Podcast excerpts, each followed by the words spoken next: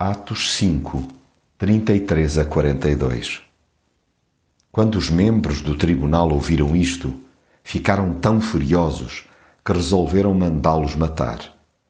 Mas um deles, um fariseu chamado Gamaliel, doutor da lei e pessoa muito respeitada por todo o povo, levantou-se, mandou levar os apóstolos para fora da sala por uns momentos e disse ao tribunal: Israelitas, tenham cuidado com o que pensam fazer a estes homens. Eles aceitaram a opinião de Gamaliel, chamaram os apóstolos, mandaram castigá-los e deram-lhes ordens para não falarem mais no nome de Jesus. Depois soltaram-nos. Os apóstolos saíram do tribunal muito contentes por Deus os ter achado dignos de sofrerem por causa de Jesus e não se cansavam de ensinar todos os dias no templo e de casa em casa e de pregar a boa nova de que Jesus é o Messias.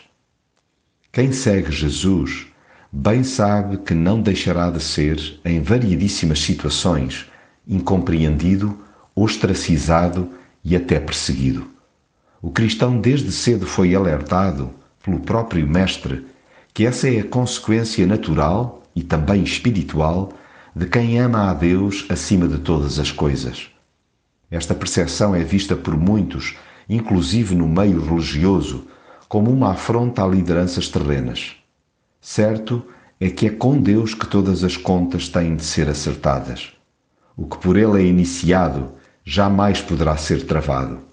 Acautele-se sim todo aquele que lhe resiste. Já o que obedece a Deus pode ser sovado mas nunca sairá derrotado.